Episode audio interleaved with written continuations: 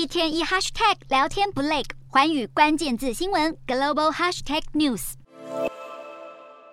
再过几天，中共第二十次全国代表大会，也就是中共二十大就要登场。在此之前，中共七中全会率先召开。据了解，确立中国国家主席习近平是党核心和统一领导的两个确立和两个维护都会写入党章。美国媒体《纽约时报》评论指出，习近平在中共二十大几乎笃定会赢得中共总书记第三个五年任期，并且同时担任中央军委主席以及国家主席的职务。外界早该将习近平视为一九四九年到一九七六年统治中国的毛泽东翻版。习近平不止经常借用毛的口号，穿着和举止都很像毛泽东。他也和毛一样，主张党领导一切，憎恨美国、英国和日本等外国，甚至打算透过并吞台湾来终结国共内战。而中国眼前的挑战就是疫情再次卷土重来，清零政策不断伤害经济。中共二十大就算能让习近平确立史无前例的地位，难道就此一帆风顺了吗？美国之音指出，中共党内改革派正在发起反核酸、反封锁、反倒退的新三反运动。中国的网络上也疯传写给习近平的劝退请愿书，而且话说得相当重，批评他才德不配位，